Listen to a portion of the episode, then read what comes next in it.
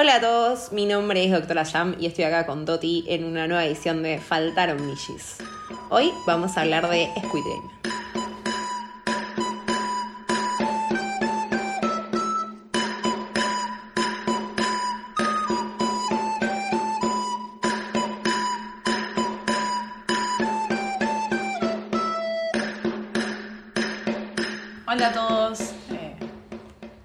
Bienvenidos. Bienvenidos. Bienvenidos, bienvenidas, bienvenidas. Toti va a hacer ahora un pequeño resumen de la serie, como para ver de qué viene. Luego de eso tiene como unas datas muy interesantes acerca de anime. ¡Apa! Vamos a de anime. Toti, ¡Anime! es tu momento, es, es tu momento de brillar ahora, De ¿eh? brillar. Así que nada, está toda la presión en vos. Que no se note. Este podcast está anclado en tu conocimiento.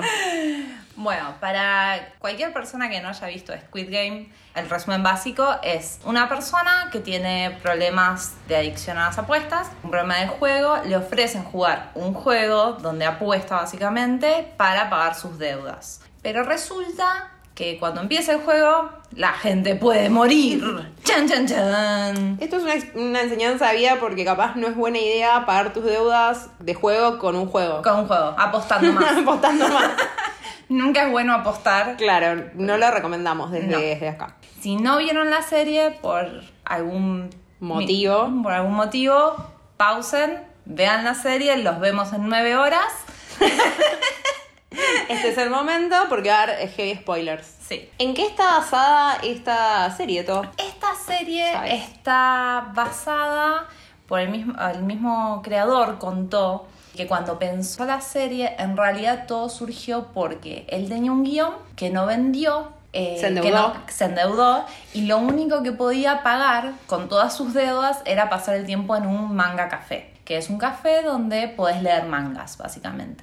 Ahí se encuentra con Kaishi y otros mangas donde justamente hablan de mm, Este género. este género, que no sé si lo mencioné, es el género de supervivencia o juegos de la muerte, depende de cómo lo quieras llamar. Y entre estas cosas va leyendo y dice, se siente identificado con el protagonista y dice, qué bueno sería que alguien haga una película sobre esto. Y ahí se le ilumina la bombilla y dice, ah, pará, yo soy escritor, yo soy guionista, yo soy creador, Claro. vamos a hacer la vamos a escribir esto.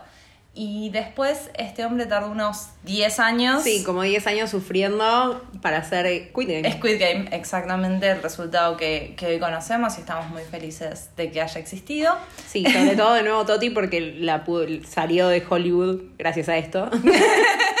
que es algo que ya quería hace un montón. Hace bastante que quería que habláramos de otra cosa que no fuera Estados Unidos. Perfecto. Y lo que tiene es, al haber estado tan inspirado en estos juegos de supervivencia, tiene muchas similitudes con Kaishi. ¿De qué viene Kaishi? Kaishi es un manga que empezó a publicarse en 1996 más o menos, 96-97 y después tuvo una serie animada que se publicó entre 2007 y 2008. Ti- Son dos temporadas, 26 capítulos si no me equivoco, son muy cortitos, unos 20 minutos. Para quienes no saben nada de anime, lo recomiendo un montón, no es para niños, no es para niñas. Es para adultos. Claro, que Es- haya dibujos no implica que sea para niños. no, por favor. Eso es lo primero que hay que saber del anime. El mundo del anime. El mundo del anime está muy, está muy basado en edades, cantidad de sangre, cantidad de mm, cosas explícitas que vas a ver, depende mucho del género que vas a ver. Averigua un poquito antes de someter a, a tus niñas A esto. a esto. Esto no está pensado para niñas, es solo para adultos. ¿Dónde lo podemos ver? Lo pueden ver en Crunchyroll o en Anime FLB, los dos son sitios web o plataformas que pueden conseguir sin una suscripción, pueden verlo con publicidades y Crunchyroll también tiene una versión paga Buenísimo. que básicamente te, te deja verlo sin publicidades. Y tenés varias, o sea, tenés, todos los animes. tenés muchos animes para ver, muchas recomendaciones, muchos géneros. Si te gusta más el romance, si te gusta más la acción, más pensado. Pueden, pueden volver a ver Sailor Moon, pueden volver Claro. a ver Las Cosas del Zodíaco, Caballeros del Zodíaco. Detective Conan. Detective Conan es mi favorita, es que la dejé en, en Magic Kids en su momento, la, la puedo volver a ver. Igual hay 7 mil millones de capítulos. Sí, pero no, bueno. pareja la sigue viendo al día de hoy, está por el capítulo 500 y todavía no, Uh. no hubo un gran avance. Eso es lo malo de Detective Conan, pero bueno. Eh, bueno, y este sujeto, eh, Kaishi. Kaishi. La serie básicamente sigue al protagonista que se llama Kaishi, que también es un personaje que tiene muchas deudas, que tiene pequeñas rebe- eh, rebeliones contra el sistema. En su caso es pinchar las ruedas de un auto. Cuando pincha las ruedas de un auto, resulta que el dueño del auto lo estaba, lo estaba siguiendo, medio que plantaron la situación para que, Para que para que esto Sí, el sucediera. encuentro. Claro. Y le dice, che, sé que tenés muchas deudas. ¿No querés venir y jugar un jueguito? Claro, el mismo pitch de el Squid mismo Game. pitch es Squid Game, exacto. La gran diferencia que tienen, primero es en el foco de cada serie. En Kaishi, el foco está en cómo va a ganar este personaje el juego. La tensión real es en cómo vas a ganar. Ah, Tenés que hacer estrategias, pero también arranca con un juego que es básicamente piedra, papel o tijera, pero con cartas. Ah, no tiene estos juegos de niños. No tiene juegos de niños, pero sí tiene juegos que son fáciles de jugar y juegos de azar también, porque en definitiva también son juegos Claro. de azar. Pero con la idea es que vos tengas tus propias estrategias y sigas al protagonista mientras el protagonista hace sus estrategias. Ah, está bueno. Sí. En cambio, el foco de Squid Game es no es en el juego en sí, sino en cómo reacciona cada personaje, Claro. conocer al personaje, las motivaciones, las filosofías de vida de cada uno, etc. Claro, las dinámicas capaz. Las dinámicas entre, entre- ellos. Exacto. Mm. Y otra cosa que tiene muy distinto son las consecuencias. Y acá empiezan los spoilers De también de todas las series. Igual no vamos a revelar el final de Kaishi, No, así por que favor. no se preocupen, es más, es más que nada un análisis desde arriba. Exacto. Las consecuencias en Kaishi, o mejor dicho, arranco por las consecuencias de Squid Game, que es más fácil. Te morís. Si no ganas, te te morís. morís, sí, no, hay mucho más. no hay- Si no, no pasas de etapa, No, te morís. Te morís, exacto. En cambio, en Kaishi, podés llegar a morir, pero no es la intención. La intención es que te vayas con más deuda. Ah, peor. Peor. Tanto peor. tanto peor, tanto, tanto peor. Al final de, de una situación, se van y firman como, tengo más deuda. Terrible. Claro, y la gracia es que te vayas con más deuda para que en un futuro, y acá es un gran spoiler, esquipéenme, te vuelvas esclavo de esta organización para que les construya su propio estadio donde van a hacer estos juegos Perfecto. en un futuro. Fin del spoiler. Fin del spoiler. Pero bueno, básicamente si te gustó Squid Game y te animás a ver anime, recomiendo un montón que veas Kaishi, te va a gustar, dale al menos cinco capítulos. Claro, una hora. Una hora, dale, De claro. tu vida. Dale una hora de tu vida, fíjate cómo te parece. Los dibujos son más duros porque es 2007 y es otro es un estilo específico de animación, pero para mí vale mucho la pena por la trama. Buenísimo. Está bueno y es. Está bueno que una serie muy popular te lleve a ver cosas un poco más under y poder entender de dónde vienen las cosas que te gustan y co- encontrar nuevos gustos también. Claro, y encontrar cómo se plantean otras historias. Claro. Es, es básicamente eso, otras, eh, otras tramas dentro de lo mismo. Algo que me gustó mucho de, de Squid Game, que para mí es lo que más abre las puertas, es que la estética y la simplicidad de los juegos, o la simpleza de los juegos, Sí. Hace que sea accesible para todo el mundo. Es hermosa la estética, a mí me encantó. La estética, los colores. No voy a creer el nivel de producción. Cuando la vi fue como, che, acá hay mucha platita. Sí. Porque es hermoso todo, las escaleras por las que suben Lo de las escaleras, sí, el- los colores pasteles, que es El todo. chanchito. El chanchito es toda la idea no amenazante que tiene, sobre todo al principio, que dices, ah, mira qué divertido que puede ser esto, y te encontrás con todo lo opuesto. Sí, no era tan divertido. La muñeca, la muñeca esa que es muy, también visualmente es muy linda. Exacto, sí, sí, sí. Entonces, bueno, esto es lo que me, me copó mucho de, de Squid Game. Después, como pequeños disclaimers sobre Corea para quienes no, no conocen nada del país y dicen, no, ¿cómo es posible que esta sociedad permita esto? Claro, esto está pasando en Corea ahora. La Esto, gente claro. piensa como. Mi papá me dijo, de hecho. papá- Mi, papá me dijo, esto es real, o sea, esto pasa. Yo le dije, pa, ¿estás seguro? Él me dijo, sí, sí, sí. Igual él se refería capaz más a millonarios, millonarios jugando a matar gente. Claro. Que puede ser que suceda en algún Bueno, lugar.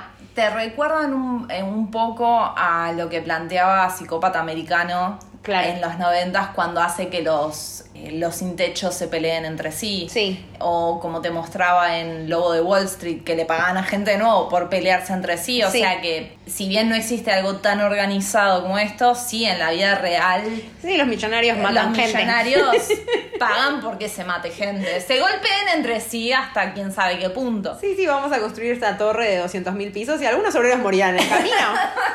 Pero miren qué linda torre. Está al lado del mar. ¿Podemos realmente juzgarlos? Claro que no. Bueno, dos pequeños disclaimers entonces.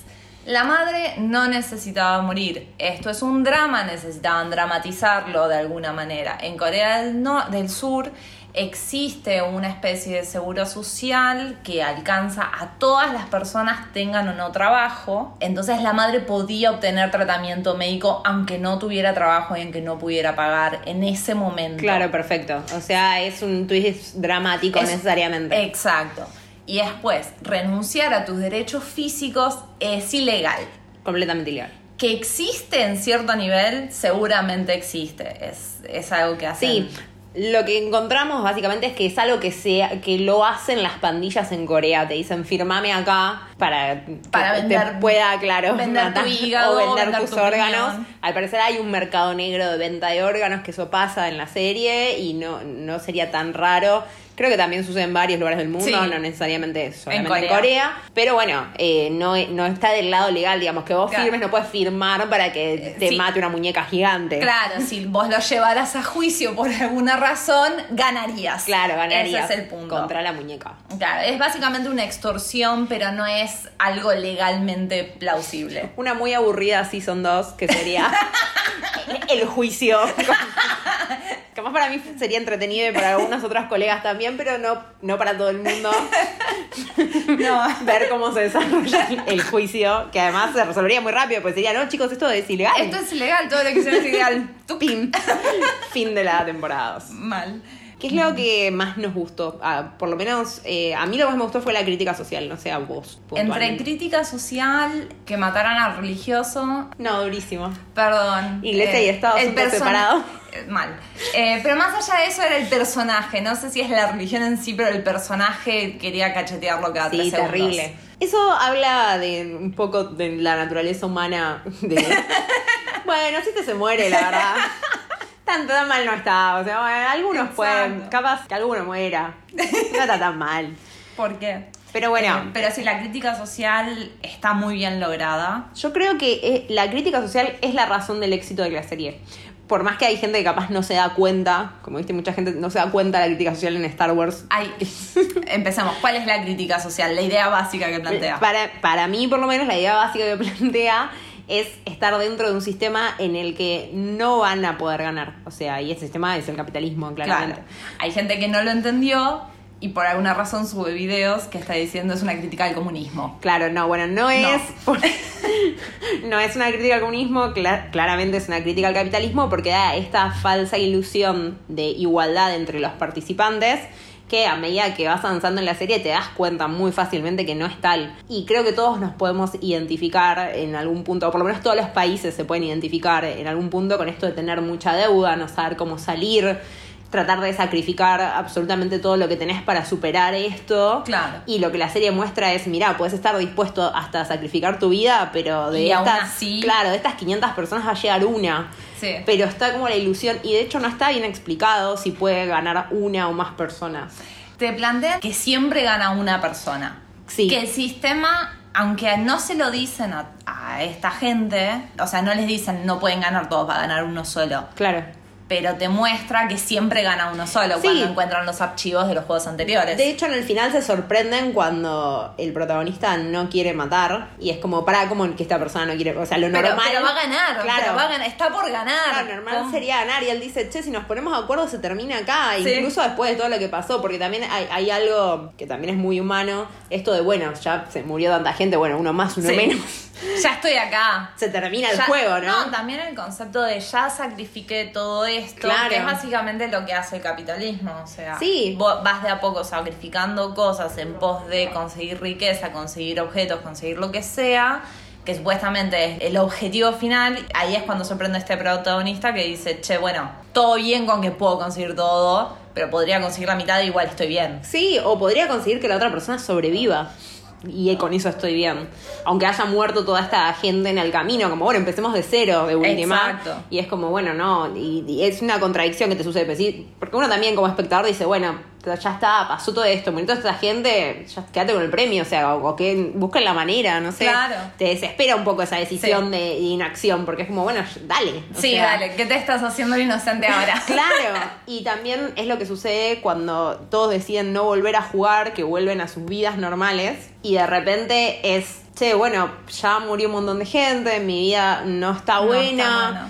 Prefiero morir o, o arriesgarme a morir con tal de poder conseguir algo mejor para mi vida, con tal de poder saldar todas estas deudas que tengo, Sí. porque la verdad, o me o, a ver, o muero en el juego o me mata un... Claro, realmente es entender que esta es tu última oportunidad, es tu última gran apuesta, por decirlo de alguna Claro, manera. y por eso agarran también ese tipo de gente que tienen dos condiciones. Una patología, que es una adicción a jugar. Exacto. Y una, y desesperación total por Económica. económica, claro. Sí, sí, totalmente. Sí. Después, algo que es muy interesante es la falsa sensación de igualdad o de equidad entre los participantes. Sí, Rompe con la idea de la meritocracia. sí, me encantó eso, porque en un, en un momento hasta juegan con eso cuando sacrifican al que hizo trampa y a sus secuaces, digamos. Exacto. Y los cuelgan y se los dicen, les dicen, miren, estos hicieron trampa, entonces acá tienen su castigo, que es lo que pasa en nuestro sistema, ¿no? Como estos hicieron trampa y acá tienen su castigo. Exacto. Pero ya hay alguien haciendo trampa dentro de ese juego,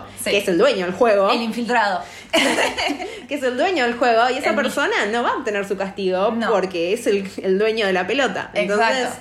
Ojo, quizás no sabe cuáles son los juegos y consideran que eso es la meritocracia, pero a la sí vez... y no, porque cuando se apagan todas las luces y el viejito dice que está muy asustado, la persona que está a cargo del juego elige cortarlo porque ve que esa persona, que es su líder, su Exacto. dueño de nuevo, está asustadito, entonces no. Y bueno, y además cuando pierde el juego tampoco lo matan. Entonces ya Claro. ahí eh, tenés eso. Y después la, en el otro momento que muestran donde esta igualdad es completamente Es ficticia, es en el juego del puente de vidrios, donde hay una persona que tiene la capacidad de discernir cuál vidrio es real y cuál no, completamente justa, de manera justa, o sea, por La ganó experiencia con experiencia propia. Con su trabajo encima.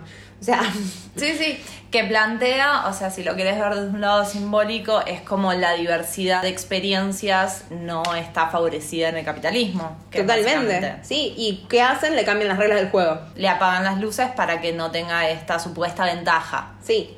Cuando ya de por sí, de todas maneras, la igualdad ya es ficticia, porque hay un montón de juegos que dependen, por ejemplo, el juego que dependía de la fuerza, si bien por guion, Por guion, terminan ganan. ganando el equipo que no era las- los que tenían personas más fuertes, que en realidad hay varios equipos, o sea, no, son el único, no es que ganaron ellos todos, toda esa No. serie de juegos, sino que ganaron ese juego por estrategia, pero claramente si pones 5 o 6 luchadores, Claro.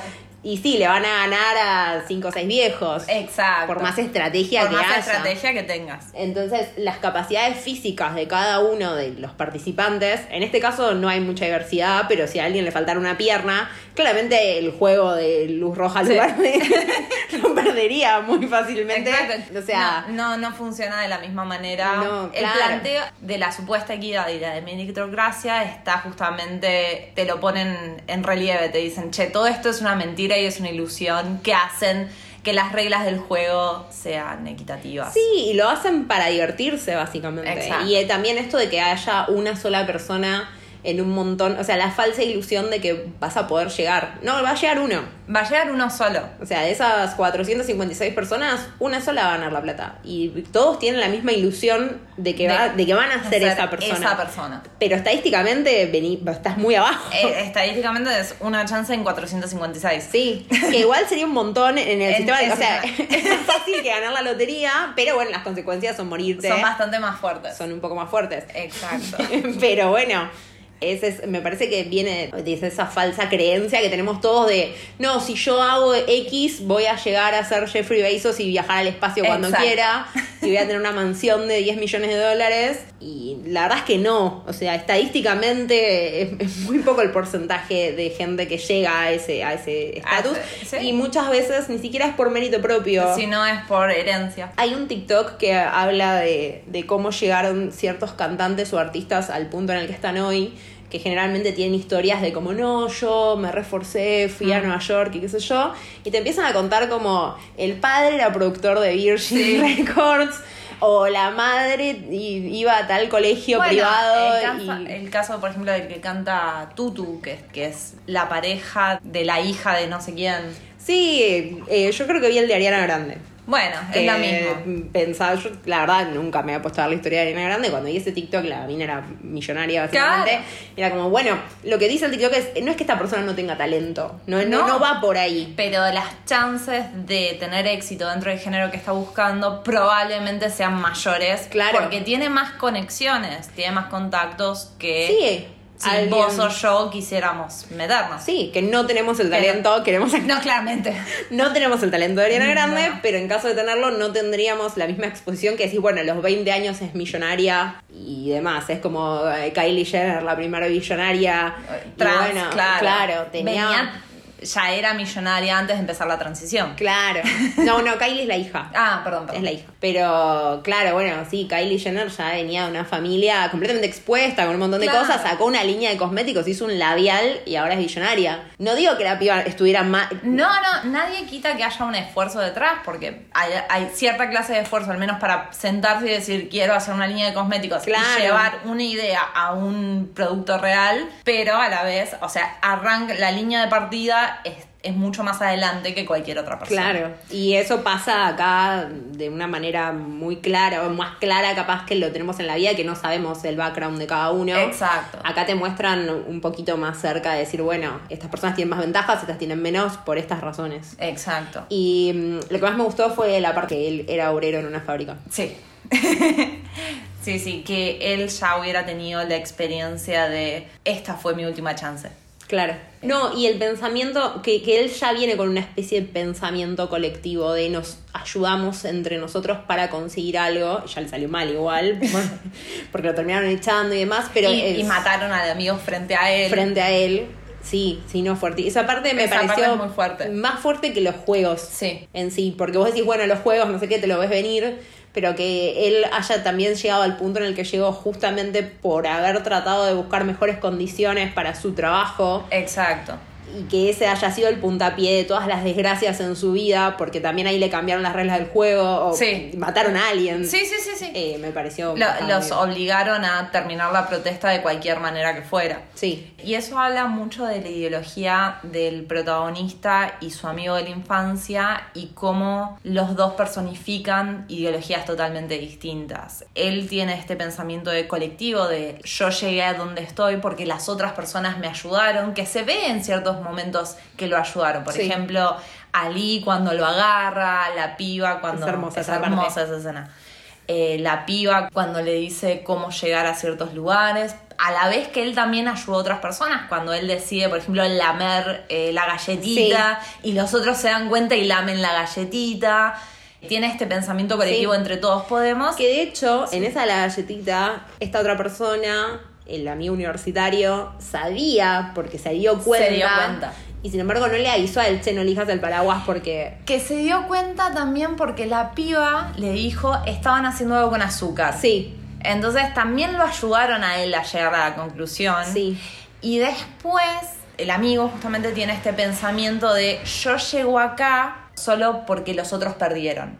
Es este Claro. pensamiento individualista de no puedes hacer flan sin romper huevos. Claro. Eh. Pasa mucho con eh, el ascenso social. Hmm. Y justamente esta persona es la que pudo ir a la universidad, hizo como un sacrificio en su vida para recibirse y demás, que terminó en el mismo punto en el que estaban todos, pero terminó Exacto. más endeudado, Más endeudado. que los demás. Y, y con causas legales. Y con cosas legales, sí, sí. sea, él no lo puede ver porque él está como enfrascado en esto de no, yo con mi esfuerzo voy a llegar solo. Yo voy a pisar a los otros para llegar a mis objetivos como Tengo que, o sea, es- Claro. esta- este pensamiento de, o sea, no es que voy a porque quiero hacerlo, sino que para que yo pueda ascender tengo que pisar a los Claro. otros. Es cuando te juntás hacer un trabajo práctico en la facultad. Exactamente. Ese Es pensamiento. la dinámica grupal, así que Claro, cualquier persona que haya hecho un trabajo práctico en la facultad sabe de qué personajes estamos hablando. Está tipo el viejo. si- sobre todo si estás en una universidad pública, siempre hay una persona vieja que no entiende cómo mandar un mail y que, bueno, y está en tu grupo y decís, Eh, bueno, Ya estamos acá. sé lo que Va- puedas. vamos a tipear lo que escribiste en tu cuaderno de 50 Sí, páginas. a mí me pasó con una señora que hay que llamarla a la vecina, porque ella no tenía celular, entonces llamábamos a la vecina, la vecina la llamaba a ella, ella se acercaba al teléfono de la vecina y ahí charlábamos de tipo, che, bueno, ¿qué parte vas a hacer para ayudarla, obviamente, a que termine el trabajo? con nosotros, pero siempre hay una persona más grande en la facu que no sabe usar Exacto. tecnologías nuevas que bueno, tenés que ayudar sí o sí, o se cae el grupo. Tenés también a la persona que es la garca que no te comparte nada. su parte y su parte es la única que ni siquiera te- ni siquiera revisa la versión final Sí. hace su parte fin el que no hace nada, el que hace más o menos, el que une todo el trabajo, la Claro. persona que imprime por lo menos. Suele ser la que une el trabajo Suele ser la que une el trabajo, tipo, che, ¿quién tiene impresora? Bueno, vos. te mandamos todos a vos.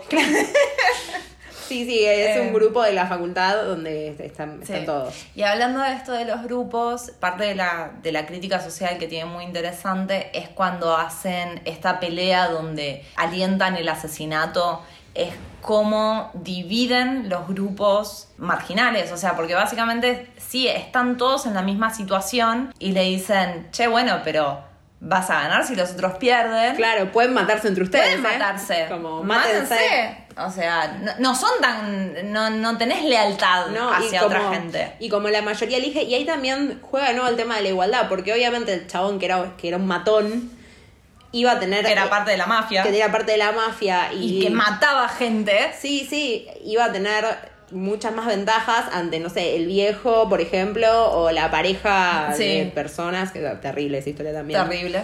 Se pusieron en equipo y tenían Sí. que competir entre ellos, la Ah, verdad. terrible. Dramón. Pero ahí también es como, sí, si pones una señora de 60 años contra un matón Y es más posible que maten. Que Claro. ¿Quién va a ganar una pelea física? Claro, no hay equidad ahí, apagaron las luces, mátense entre todos. Y bueno, también es esto de uno pensar, che, bueno, si los mato tengo una chance más. Claro, sí, sí, sí. Y también el hecho de que todo terminara cuando finalmente la clase privilegiada, que es el viejo, el infiltrado, dijera, bueno, basta, Sí. hasta acá. Sí. Que es básicamente lo que pasa con todas las protestas sociales. Es, por ejemplo, acá hay piquete, el, el comentario de la clase media es... eh, solo molestan a los que trabajan Exacto. porque no tienen trabajo, pero a la vez es la única forma de que tienen atención. Y como la única forma de pararlo es prestar atención hasta que las clases privilegiadas dicen, Sí. che, bueno, pará, vamos a solucionar este Claro, problema. tomá, acá tenés 10 pesitos más. Claro, vamos a dividirlos, Sí. así los dividimos, pero así es, son las reglas del Sí, juego. los vamos a dividir y hambrear hasta que llega un momento que me están por tocar a mí. Cuando Claro. me están, cuando yo veo que yo, mi pellejo puede ya estar en juego de alguna manera, ahí corto el Ahí juego. corto. Ahí me asusté. Exacto. Y cuando no se cortan son justamente las crisis gubernamentales y de países Claro. y económicas. Totalmente. Está muy buena esa parte. Esa parte me gustó mucho. Yo, en esa parte es la que vi venir ese twist. Ah, Que sé que mucha gente capaz no. Yo no, yo pensé realmente, o sea, yo estaba como el viejito, era como, por favor, esta situación no la puedo, no, no puedo, su- sobre todo porque yo no puedo ver el sufrimiento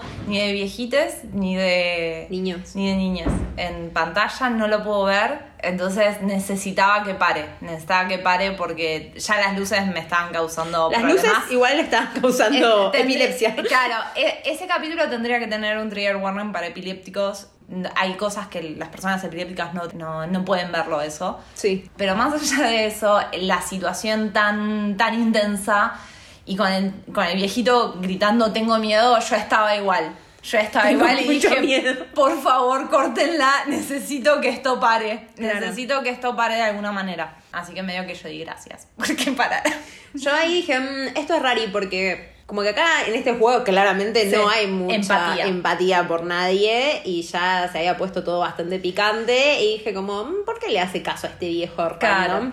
Y después también en el momento que, bueno, primero que también el viejo no muere en cámara, que eso es, después Sí. de que viste 50 millones de películas, decís como, no murió en cámara, está vivo. Pero para, eso pasa de las teorías falopas. Ah, no, bueno, no, pero esto es más Ah, el twist. el ese, twist, bueno. Vi que había un viejo que se ponía la máscara de líder, que era como esa Sí. máscara de zorro, conejo, Sí. conejo, me parece que era. Y cuando vi su mano vieja, supe que era el. Es- Estaba prestando mucha atención. te lo- claro, yo la verdad no le estaba prestando atención a eso. Claro. A mí lo que me pasaba es que yo no necesitaba saber las identidades. También porque Claro. vi Kaishi. En Kaishi, acá viene un spoiler de Kaishi, esquipenme. En Kaishi el villano también es un viejo con las mismas motivaciones. Sí. Él simplemente quiero ver a gente, me, me divierte ver a gente matarse por plata. Sí. Entonces, como que yo no esperaba muchas más explicaciones de sus motivos. Claro, O sea, simplemente es sa- malo. Sabía que sus motivos iban a ser totalmente nada. O sea, Claro. nada iba a justificar en mi cabeza que este juego exista. Claro. Decir, ah, no, les está dando una chance a esta gente. No, no, no. En mi, en mi cerebro esto no estaba. Claro. Nunca iba a funcionar. Eh, nu- nunca nada iba a estar a la altura de lo que podría ser la motivación. Claro. Entonces, que el viejo fuera el, el anfitrión, la verdad no, no me cambiaba la vida. Sí, igual también debo decir que en mi mente otra de las teorías que tenía al principio era que esté todo staged, como que esté todo, mm, ¿cómo se dice en español? Eh, fabricado. Claro, como que esté todo armado como una especie de terapia anti, antijugador compulsivo para, no sé, un grupo, ponele. 455 personas actúan para que vos actúan- dejes de apostar. No capaz para uno de ellos, sino capaz para un grupo. Tipo, hay un grupo de, no sé. Eh, los protagonistas. Los ser. protagonistas, claro, ese grupo de 10 personas que tenían este problema y alguien muy generoso les pagó toda esta actuación cual simuladores para que se asusten y no apuesten nunca más. Esa fue mi primera teoría. Después, bueno, cuando vi que tanta muerte explícita, digamos, se me pasó. También pensé que capaz Alice iba a salvar de alguna manera cuando que lo estaban cremando. Fue como, bueno, no, Sí, no.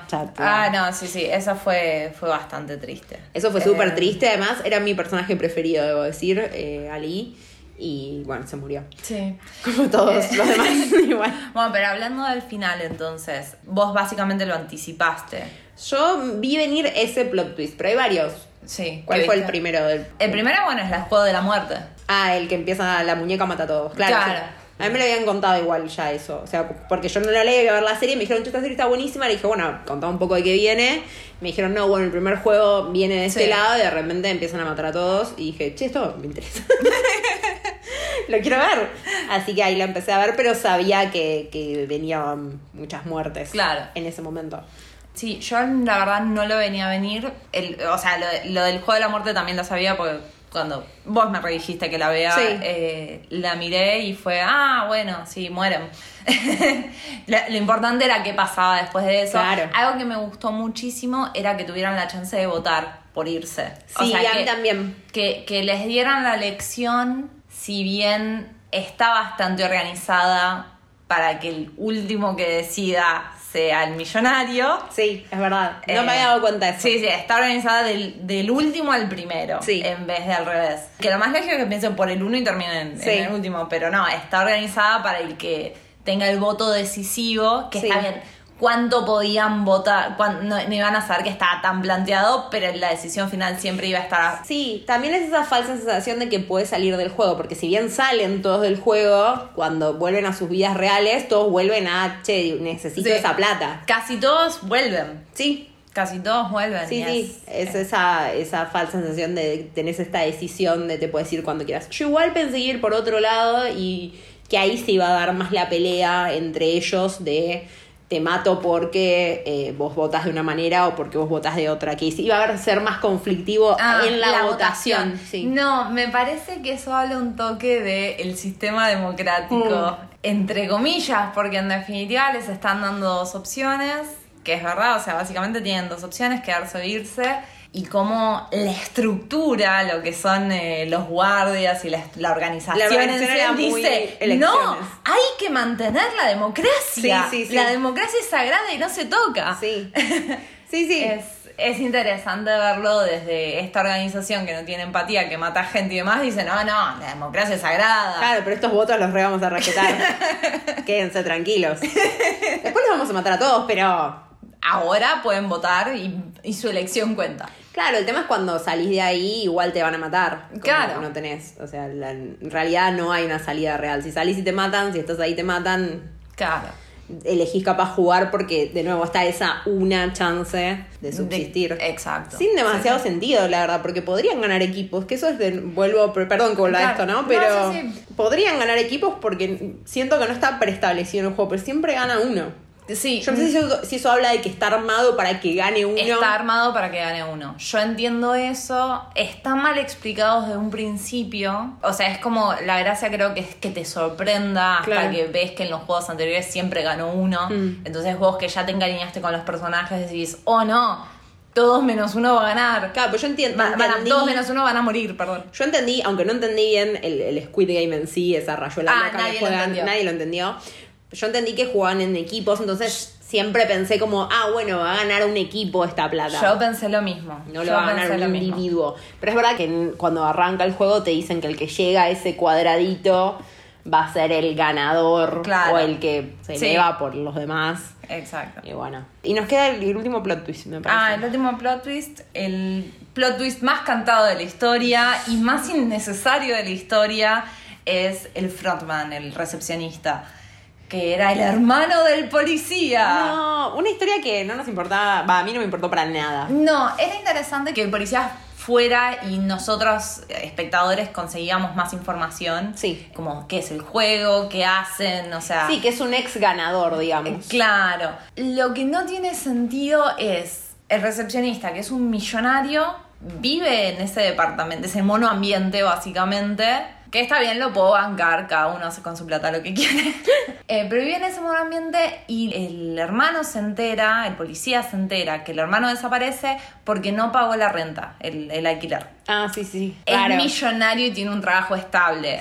De verdad no podía pagar el Sí, no tiene ese mucho mes. sentido. No tiene sentido. Por eso que el hermano fuera el recepcionista, el recepcionista la verdad que no, no tiene ninguna clase de, Sí, peso. de peso en la trama. Es como hubiera sido tanto mejor que al hermano lo hubieran matado y le donaran los órganos y le faltaba un riñón. Sí. Eso hubiera estado tanto mejor Sí. que, oh no, soy yo. Sí. Sí, es raro además que justo esté el tema también de donación ahí. Sí. Como que mi hermano me dio un riñón y después están los que venden los riñones. Capaz los mató por eso, no sé, raro. No, es, es muy raro. Es, eh, hay, hay cosas como que no tienen sentido. Sí, esa historia no tiene mucho sentido. Creo que sirve más que nada para explicar Sí.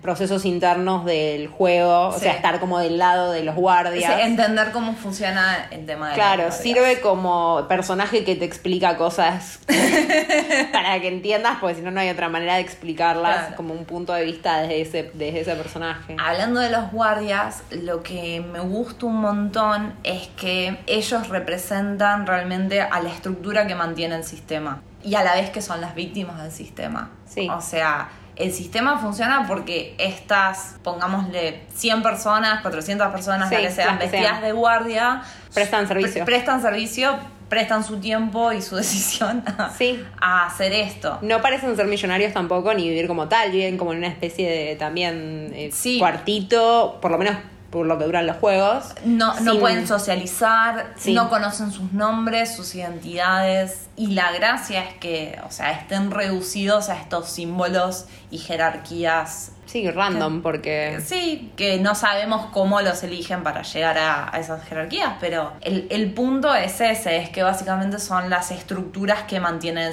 las personas que mantienen el sistema. Claro, y lo, lo mismo que la gente que, que tiene números en cambio de nombres, por ejemplo. Exacto. Sí, sí, y que en el momento en el que se vuelvan personas reales, mueren, Claro, sin importar quién sean.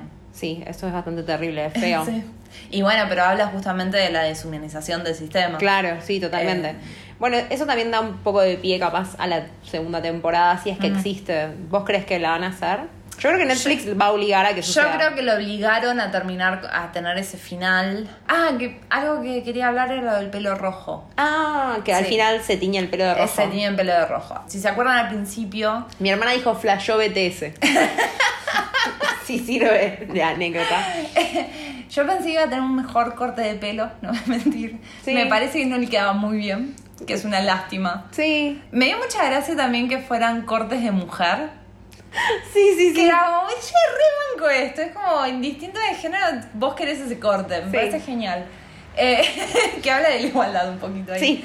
Pero la idea del pelo rojo supuestamente está un poco basado en Matrix, en esto de la pastilla azul y la pastilla roja. En Matrix la pastilla azul era vos te quedas dormido, sos parte del sistema y no te das cuenta de nada, esto fue un sueño y terminó ahí. Claro. Y al principio, cuando el chabón, el, el vendedor, le dice, che, ¿querés jugar un juego? Sí. Le da un sobre rojo y un sobre azul, él Elige elige el el azul. sobre azul, exacto. Y después, cuando se tiñe de rojo, es justamente cuando él decide despertar, darse cuenta y luchar contra el sistema que lo oprime. A mí me enojó un poco el final porque dije, este hombre no va a dar nunca a su hija. Ay, por Dios. O sea, me dio bronca por la hija. Fue como, dale, andar a tu hija. Es el peor padre de la historia. Sí. Si te ves al principio cuando la madre de él le dice, che, ese cumpleaños de tu hija, él dice como, eh. Sí, sí, sí, sí, es el peor padre de la Sí. historia. Que eso también habla un poco de la serie porque como que él empieza como una persona muy desagradable, o sea, y después a medida que vas viendo lo que vivió, lo que pasó, lo que está viviendo y sus decisiones, decís, che, para, no es tan mal tipo. No. O sea, no, no, es, no es necesariamente un mal tipo, es el, el, como el rejunte de cosas que le fueron pasando y que le están pasando, pero mismo en una situación límite el chabón no actúa como un hijo de puta como No. capaz el otro. Exacto. Es como el chabón trata... zorro, la madre no tiene culpa. Tenés razón. como que... Literalmente, acá la madre era como. La madre es una gran mujer. La madre es, es mi, mi mayor miedo. Tener un hijo apostador. De tener un hijo que a los 50 tenga que tener Tiene en casa 50, y que- tiene como 30, creo, no sé. No, bueno, tiene 40. Bueno, 40. No, no, no te- unos, unos 40 años tiene. Bueno. Me, me da un montón de miedo que es, no es que viva con la madre, es que le, ro, le vive a la madre. Que ya no tiene nada. Que ya no tiene nada la madre. Le roba a la madre. Y aparte de eso es como ni siquiera dice, che, hoy voy a conseguir un trabajo. es como nada, no hay nada. No. Que te muestra también que el, el tipo estaba totalmente rendido en la vida. Sí, pero aún así siempre eh, demuestra cierta generosidad, ¿viste? Sí. Cuando apuesta y gana de más, aunque después se lo vuelve a pedir, le da a la chica la plata. Cuando consigue un poco de plata, le da al Mishi, Mishi Alert, Michelle Art. le da un pescadito, tipo, toma, Que pequeño eso Mishi. sabes que fue totalmente intencional de parte del creador porque fue, che, este tipo es totalmente desagradable, tenemos que a- a- aflojarlo un poquito. que acaricia un animal. Yo creo que fue hecho para este podcast ese momento. Sí, O sea, sí, sí, Netflix dijo, che, estuvimos escuchando lo que quiere la gente. En Faltaron Mishis. En Faltaron Mishis. O sea, hay un podcast que tiene este nombre y Vamos agreguen- a poner un Mishi. Pongan un Mishi, un pescado ese Mishi. No importa que esto haya empezado la creación hace un año y nosotras no está, no importa. No importa. Nos escucharon a nosotras. Fue de último momento, escucharon el primer podcast y dijeron... Faltaron Mishis. Faltaron Mishis. Faltaron Mishis. bueno, Después de este momento de, de completa y total locura. exacto. Em, Vamos a hablarle a los ejecutivos de Netflix y decirle qué es lo que queremos en la temporada 2. Sí. Igual eso decía, el final, no, Hmm. como que al principio no me gustó, estaba enojada de que él no usara la plata, como, chabón, ponela que te dé intereses, por lo menos. Movela un poco, no sé, compré unas bitcoins, hace algo con esa plata porque al final Sí. beneficias al banco, que es parte del mismo sistema. Exacto. Pero claro, me di cuenta que el tipo estaba completamente traumado también. Está en total, total trauma. El enfrentamiento o el diálogo que tiene con, Con el, el tipo del banco. Ah, no, con el viejo. Con el- sí, con el tipo del banco es simplemente un mostrarte que esa plata él no la considera suya. Claro. Es, es más que nada eso, es esto lo pagué con la sangre de todas las personas Sí. anteriores, no es mi plata. Sí. Que es de nuevo volver a este pensamiento colectivo de todas estas personas murieron para que yo tuviera esa plata. Sí, sí, bueno, y la muestra al final de que todavía hay como cierta esperanza en Sí. que va- la gente se va a ayudar de alguna manera, como Exacto. viví todo esto, pero puedo ver que todavía el hay enfrentamiento esperanza. final, el diálogo final. El diálogo final con el- la persona de la calle Sí. que la van a ayudar, no la van a ayudar. También yo lo que yo pensé que lo que iba a suceder es que él mismo iba a bajar y le iba a ayudar. Me parecía lo más fácil Era como muy fácil eso, hubiera Sí. sucedido. No me gustó esa escena, pero de nuevo, porque para mí no hacía falta explicaciones y yo no necesitaba que el anfitrión fuera alguien explícito. Yo no necesitaba ese último acto de bondad, de porque creo que ya la serie probó que había actos de bondad mismo en estas situaciones Sí. límites de diferentes personajes. Sí. Creo que quisieron como remarcarlo, tipo, che, Hay gente- esperanza. Ay, claro, como, che, no se suiciden todos después de ver esto. No, tal cual.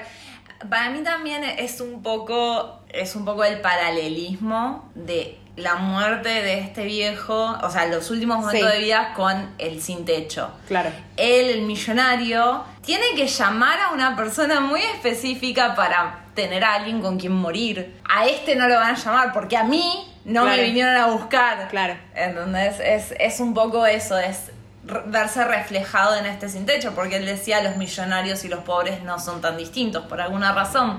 Sí, sí, sí.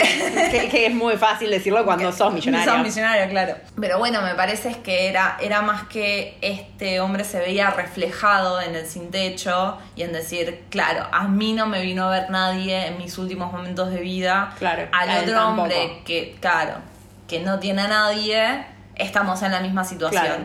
Y muere feliz para mí porque está, está el otro. Claro, está acompañado por alguien, que Claro. era lo que quería. Que era lo que quería. Para, para mí no era nada sino un quiero que estés acá en mis últimos momentos de vida. Sí. O sea, quédate cuánto tiempo pueda elegir. Bueno, hasta medianoche. Eso empuja mi teoría falopa, empuja. Que a Toti no le gusta, pero No yo me gusta nada. estoy convencida de que Pero va a ir por ahí. A mí me gusta, este es el tema, a mí me gusta que cierren temas. Yo no necesito que le agreguen capas y capas y capas. O sea, los bizcochuelos tienen un corte al medio. Y eso es una torta buena. Bueno, no viste Bake Off, no viste Claro, Bake Off. yo no necesito la torta de siete capas de vainilla de... Con ganache de dulce de leche. Exacto. Yo no necesito eso. Yo necesito un bizcochuelo cortado al medio y, y me sirve, claro. Yo creo que la historia cierra como está, o sea, puede cerrar perfectamente. Para mí hay como una especie de guiño a el viejo puede llegar a ser el padre del protagonista. Me parece horrible. que es mi teoría falopa, porque hay, hay mucha gente igual que Hay agarró mucha gente esto. que está- Yo lo agarré mientras la veía, cuando ya me pareció raro cuando él le dijo... Hay pistas, hay tres pistas por Sí. lo menos. Sí, Eh, sí, cuando él le dice... Lo de la leche chocolatada, la primera pista de la que la gente se agarra es cuando el protagonista dice si no tiene Ah, leche chocolatada porque sí. no le gusta la leche común. Y el viejito le dice, ay, mi hijo también le gustaba la leche Claro, chocolatada. y por eso lo Y por le eso. pegaba. por- Que dije, te pegaron mucho de chico, ¿no? Porque yo a mi hijo le pegaba por esto. No, yo me agarré cuando sí. él le decía, El ¿por qué no te está canicas. cuidando? No, Ah. ¿por qué no te está cuidando tu nuera? ¿Por qué estás acá? Y él le dijo, ¿y que tu mujer está cuidando a tus padres? O sea, ¿por qué vos no tenés una mujer que te está cuidando tampoco? Entonces eso me pareció como un planteo medio extraño. Y dije, "Mm, qué raro que le diga esto, como que los dos tienen como ese vínculo en la vida, si querés. Bueno, lo de la chocolatada también. Sí. Y la otra... La otra es cuando están en el juego de las canicas, que el viejito empieza a decir, esta es mi casa, esta es mi casa, mi casa era Ah, igual, sí. y el otro chabón dice, mi casa era igual. Mi casa era igual, sí. Que son muy parecidas, obviamente.